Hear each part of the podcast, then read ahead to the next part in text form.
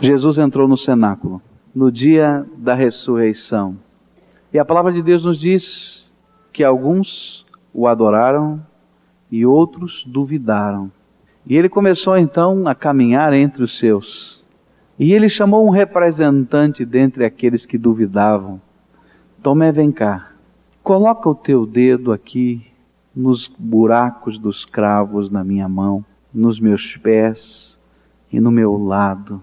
E quando Tomé colocou o dedo naquele lugar e constatou, é verdade, ele então expressa, cheio de alegria, que Jesus Cristo verdadeiramente ressuscitou. Mas Jesus faz uma afirmação: Você creu porque viu. Bem-aventurados aqueles que, não vendo, creem. Você já pensou no que significa esta promessa de bênção feita por Jesus lá no cenáculo?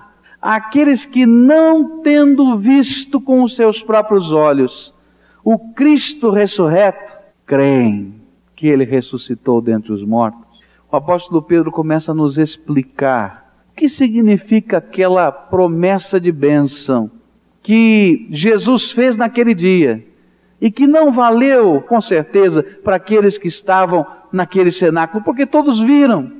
Não valeu para aqueles 500 que estavam ali, mas vale para todos quantos, pela fé, têm recebido o Senhor Jesus como Salvador, como aquele que ressuscitou dentre os mortos, como aquele que vive dentro do coração. É isso que o apóstolo Pedro vai explicar nesta carta. Ele está tratando de um problema sério que os crentes estavam vivendo numa época de grande perseguição, de grande luta, de grande tribulação. Ele escreve esta carta com o objetivo de consolar o povo de Deus, consolar o povo de Deus espalhado pelo mundo, consolar o povo de Deus que estava numa região do mundo chamado Ásia, que hoje nós chamamos de Turquia.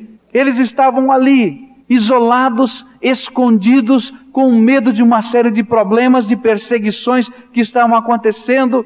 E o apóstolo Pedro, lá de Roma, escreve para consolá-los. E ele começa a sua carta lembrando provavelmente desta cena lá no cenáculo. E ele diz no versículo 8: A quem, sem o ter desvisto a mais, no qual sem agora o verdes, mas crendo exultais, com gozo inefável e cheio de glória, com uma alegria que não se exprime em palavras, e cheia, revestida de glória. É isso que o Senhor está falando através de Pedro. E ele estava falando para aqueles que provavelmente não tinham visto também com os seus olhos Cristo ressurreto, mas lembrando da bênção que o Senhor havia dado. Eu quero essa bênção para a minha vida. Você quer para a sua vida? Essa bênção que o Senhor tem para nos apresentar é nossa, porque Ele mesmo prometeu e Ele não mente. Mas que bênção é essa? Veja só o que a palavra tem a nos dizer. Há uma bênção que enche o nosso coração de alegria. E esta bênção que enche o nosso coração de alegria provém de dois sentimentos que existem no coração do crente. O primeiro sentimento é fé. E o segundo sentimento é amor para com relação a Jesus Cristo. Dois sentimentos que nos permitem apropriar, tomar posse da bênção que Jesus prometeu. Fé e amor para com Jesus. Sabe o que Pedro está dizendo?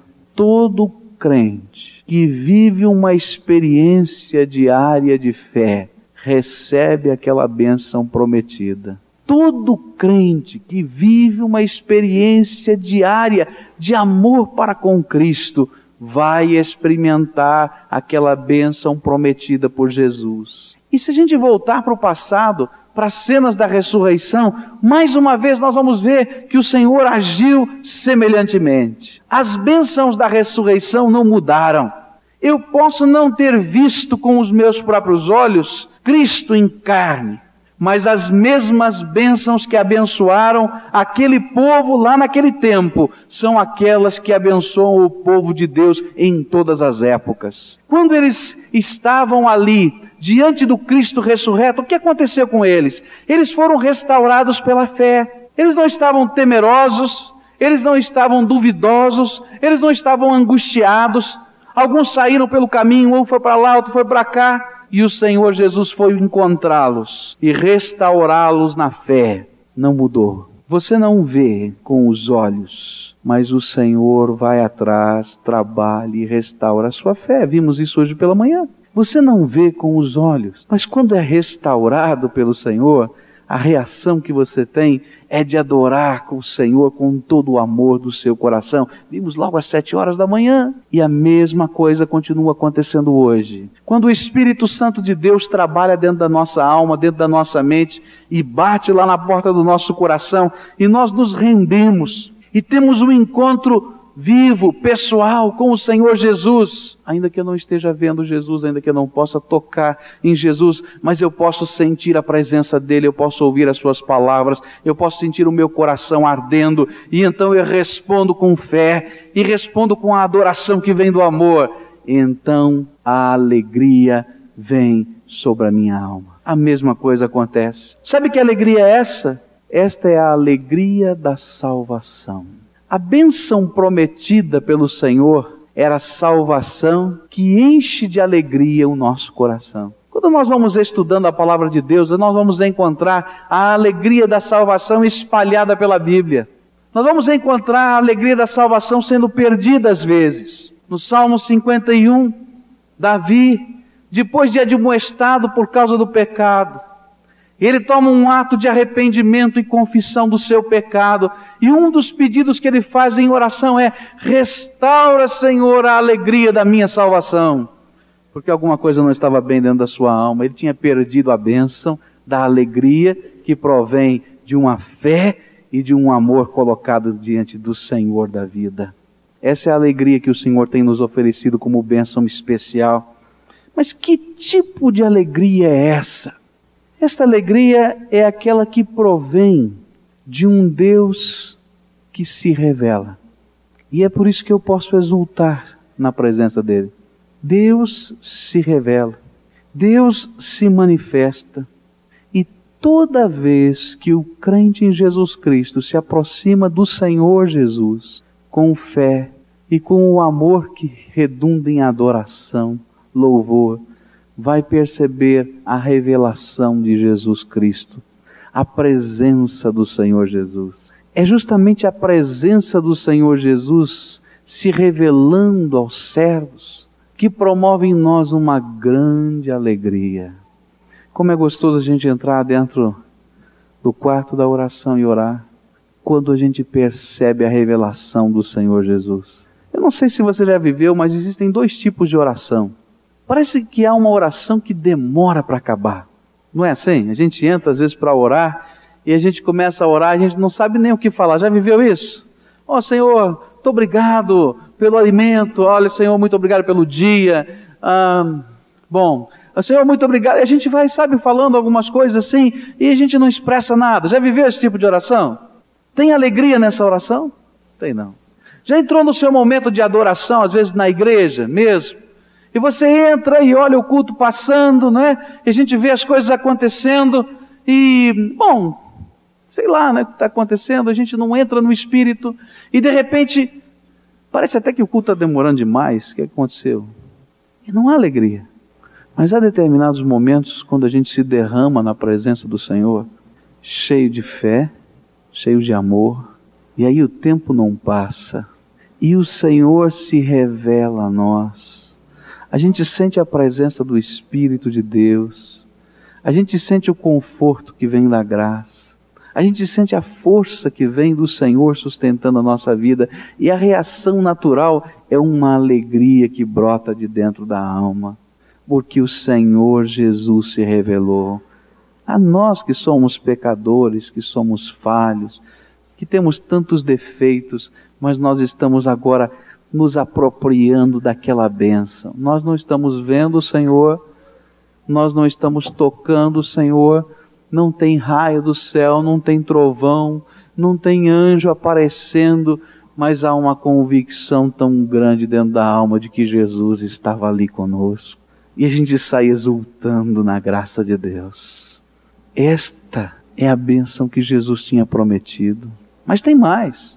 É a alegria, a alegria da salvação, é aquela alegria que provém da nossa segurança em Cristo Jesus.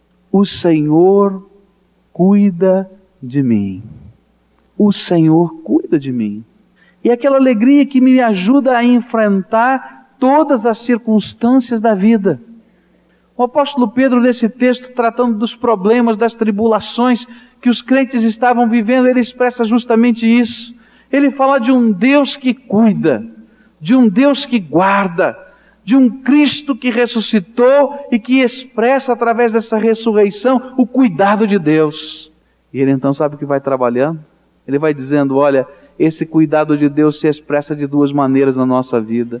Nós vamos ver nos pequenos detalhes da vida o Senhor trabalhando, sustentando, interagindo, mexendo nas circunstâncias da vida, controlando, quebrando a porta que está fechada, fechando a porta que está aberta, porque às vezes ela precisa ser fechada. É Jesus que está trabalhando. Mas o apóstolo Pedro vai fazer uma grande ênfase dizendo: olha, mas o grande cuidado de Deus em Cristo Jesus, revelado pela ressurreição, é que nós temos uma herança eterna.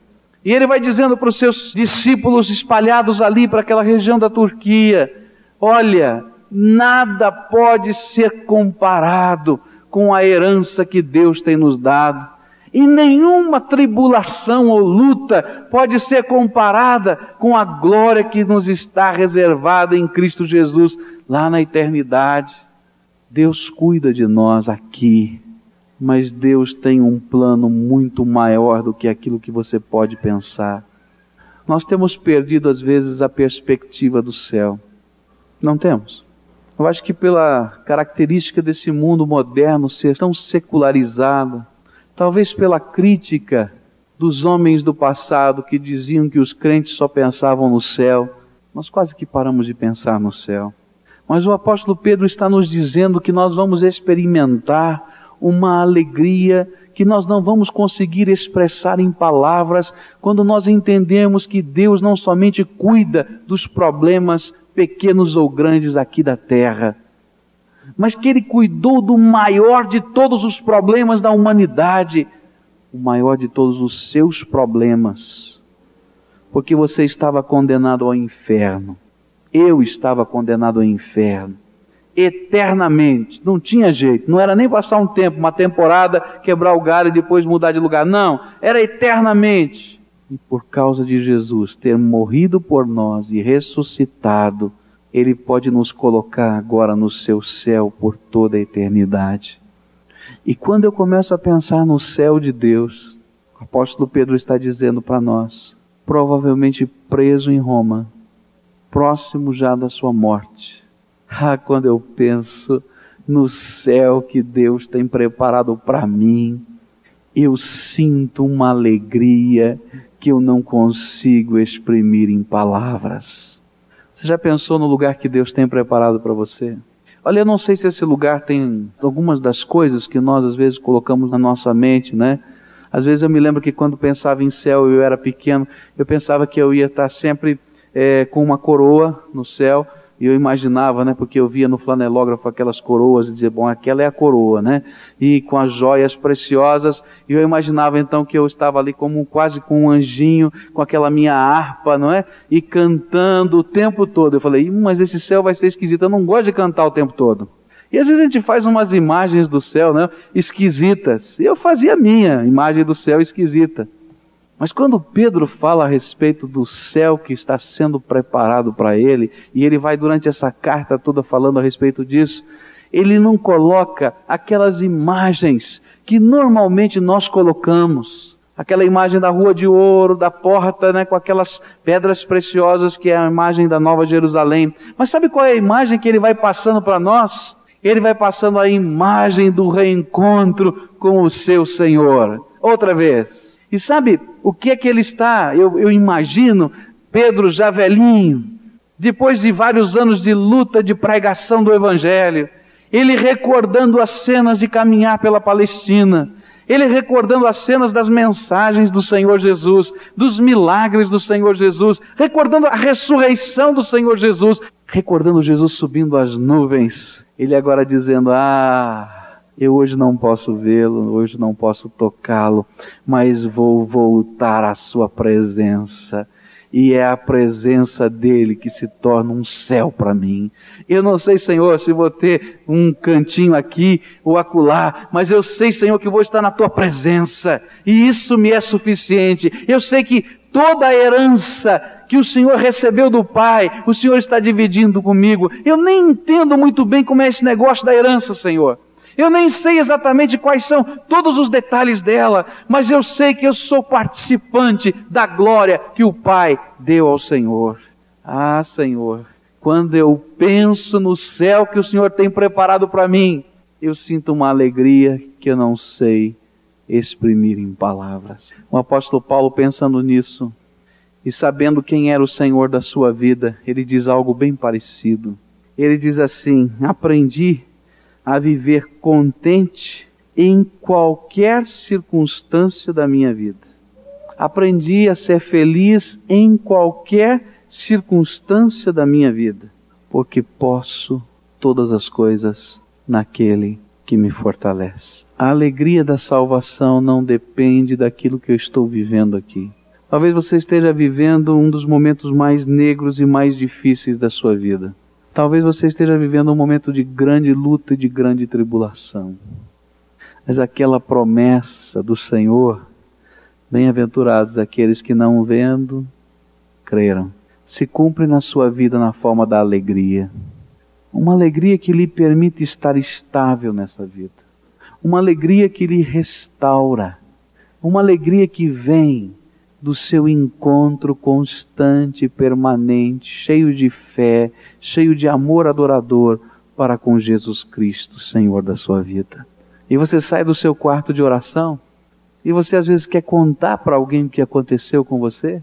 Já aconteceu isso? E você começa a dizer: Olha, eu recebi um. um eu senti tanto a presença de Deus.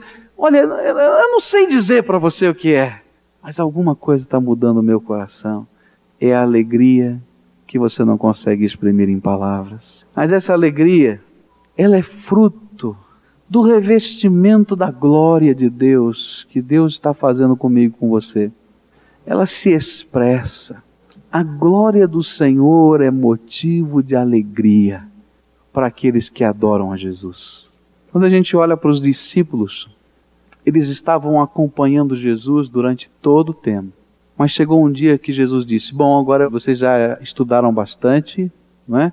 Vocês já aprenderam bastante, agora é hora da prova, é hora do teste. E sabe o que o Senhor Jesus faz? Diz assim: olha, dois em dois agora. Você vai para esse lugar, você vai para aquele outro lugar, você vai para aquele outro lugar, e eu agora estou dando a vocês poder para pregar, poder para ensinar, poder para expulsar os demônios. Vão agora. Vocês vão agora exercitar. E saem os discípulos dois a dois. Eu imagino aqueles discípulos tremendo. E agora? O mestre não está aqui, né? Então é mais ou menos como a gente faz um exercício de evangelismo. Vamos todo mundo para a praça, né? Então agora você vai evangelizar, né? E a gente sai na rua e não sabe nem como começar, não sabe o que falar, não sabe o que dizer. Ou então de repente tem um problema e diz assim, olha, aquele irmão precisa de uma visita. Então vai agora, vai em nome de Jesus. Eu, eu não sei, não dá. Então quem vai pregar hoje? Você. Eu, eu, não, não dá. Pastor, vem. Eles estavam sentindo a mesma coisa que você sente. Mas o Senhor Jesus disse, vai. Era o dia da prova. E eles foram. Tremendo. Mas vocês lembram como é que eles voltaram? Lucas 10, versículos 17 até 20. Eles vibravam de alegria. Senhor Jesus, o Senhor não sabe o que aconteceu. E foi. Eu imagino Jesus, bom professor, ouvindo, né? E dizendo assim: olha, os demônios se submeteram quando nós falamos no teu nome. E Jesus diz assim: não fique tão contente por isso, mas fique contente porque o seu nome está escrito no livro da vida. Quando o poder de Jesus envolve a nossa vida, nós somos cheios de alegria. A alegria da salvação é resultado da fé, é resultado do amor que nós expressamos para Cristo mas é resultado da presença do Espírito Santo dentro do nosso coração. Gálatas 5 vai nos dizer que a presença do Espírito Santo produz várias qualidades espirituais em nós, mas uma destas qualidades é a alegria que vem do fruto do Espírito. Eu nem sei como acontece, mas o Senhor recobra as minhas forças, me anima e eu sinto a alegria de servir ao Senhor Jesus.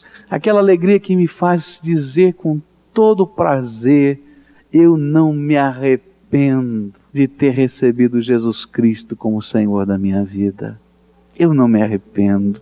É aquela alegria que tem dentro da nossa própria vida as marcas da glória de Deus. Gálatas vai nos dizer que aqueles que servem a Jesus, que são crentes, cheios de amor por Cristo, têm as marcas de Jesus na sua vida. E essas marcas de Jesus são este revestimento da glória de Deus. E Deus tem lhes dado uma alegria que as palavras não podem explicar. É um mistério divino, é uma graça divina, é uma marca de Jesus. Não dá para falar, mas eu louvo a Jesus porque eu posso experimentar todo dia a alegria da salvação. Você tem vivido a alegria da salvação? Essa alegria é a marca da tua vida. Você já aprendeu com o Senhor Jesus viver contente em qualquer circunstância da sua vida, porque a alegria da salvação está lá? Ou talvez você esteja lembrando com saudade, quem sabe, dos tempos em que a alegria da salvação estava. Porque a palavra de Deus nos diz que o crente pode perder a sua alegria de salvação. E nós temos vivido um tempo em que existem tantos crentes que não têm desfrutado da alegria da salvação. E sabe o que é que nos faz perder a alegria da salvação? O nosso pecado nos faz perder a alegria da salvação. Aquele pecado que amarra a minha vida e eu perco a alegria da salvação. Sabe o que é que nos faz perder a alegria da salvação? Quando o meu coração se esfria na fé, eu perco a alegria da salvação quando eu não consigo crer mais que o poder de Deus está agindo, eu perco a alegria da salvação. Eu não consigo viver contente em qualquer circunstância, porque viver contente em qualquer circunstância é alguma coisa que vem da fé. Sabe quando é que eu perco a alegria da salvação? Quando o primeiro amor passou. E então eu não sou nem quente nem frio, sou morno. E não sinto a alegria da salvação. E sabe o que, é que a gente coloca como imitação da alegria da salvação? O livro de Apocalipse falando sobre isso, fala que o que nós colocamos como imitação da alegria da salvação é orgulho. Lá em Apocalipse, quando fala sobre a mornidão, ele disse àquela igreja: Olha, vocês precisam aprender. Vocês estão dizendo, não é? Que são tão especiais, mas eu queria que vocês entendessem que vocês são cegos, pobres e nus. Porque eles imaginavam que eram justamente o contrário e apesar disso não sentiam a alegria da salvação. Mas quando a gente quebra o orgulho, quando a gente confessa o pecado, quando a gente anima a fé buscando a presença do Senhor, quando a gente se queda em adoração de amor, a alegria da salvação se manifesta e você não vai ter palavras para explicar. Simplesmente você vai vivenciar. Jesus Cristo, ressuscitado dentre os mortos, conduzindo a tua vida. E esta é a alegria da salvação. É sentir a presença de Jesus, é ouvir a voz de Jesus, é ter a certeza de que a promessa de Jesus se cumpre. É ter a certeza do lar de Jesus que é teu. É ter a certeza da graça. Alegria que as palavras não podem explicar. Você tem essa alegria? Tem? Então guarda essa alegria no teu coração em qualquer circunstância. E não deixe nada roubar esta alegria do seu coração. Não tem. Então a fonte da genuína alegria que transcende tudo é Jesus Cristo. Cristo que ressuscitou dentre os mortos. Cristo que está vivo. Cristo que opera dentro do meu coração e do seu coração. E porque Ele vive, então eu creio no amanhã, eu tenho a certeza da minha vida, eu posso seguir adiante, porque é Ele que sustenta a minha vida. Viva a alegria de Jesus. Você não vai conseguir explicá-la, como eu talvez não consegui, mas experimente. Jesus Cristo, Senhor, que abençoa a nossa vida. E a pergunta que o Senhor tem para você, você vai levar essa pergunta no seu coração: Jesus tem lugar na sua vida? Realmente a sua vida está cheia de fé num Cristo que vive, reina e que quer partilhar a vida com você? Cristo lhe ama, você sabe disso. E você ama Jesus? Ama mesmo? Coração derramado na presença dele, apaixonado pelo Senhor? A alegria da salvação está aí. A certeza da vida eterna, de ir para o céu do Senhor Jesus. Só tem uma pessoa que dá isso para gente. E essa pessoa chama-se Jesus Cristo, que está vivo. E quando pela fé nós invocamos o seu nome, mesmo sem ver, quando pela fé nós cremos que Ele ouviu essa oração e veio morar dentro do nosso coração, estas promessas que estudamos hoje se cumprem na nossa vida. Pai querido, Tu nos prometestes, Tu nos prometeste, Senhor, a vida eterna em Cristo Jesus. Tu nos prometeste salvação. Tu nos prometeste, Senhor, restauração. Eu te peço agora, Senhor, que um milagre espiritual esteja acontecendo. Que nesse instante, Senhor, essas pessoas estejam sendo seladas pelo Espírito Santo. E que a alegria que a gente não pode expressar em palavras, eles estejam experimentando agora, Senhor.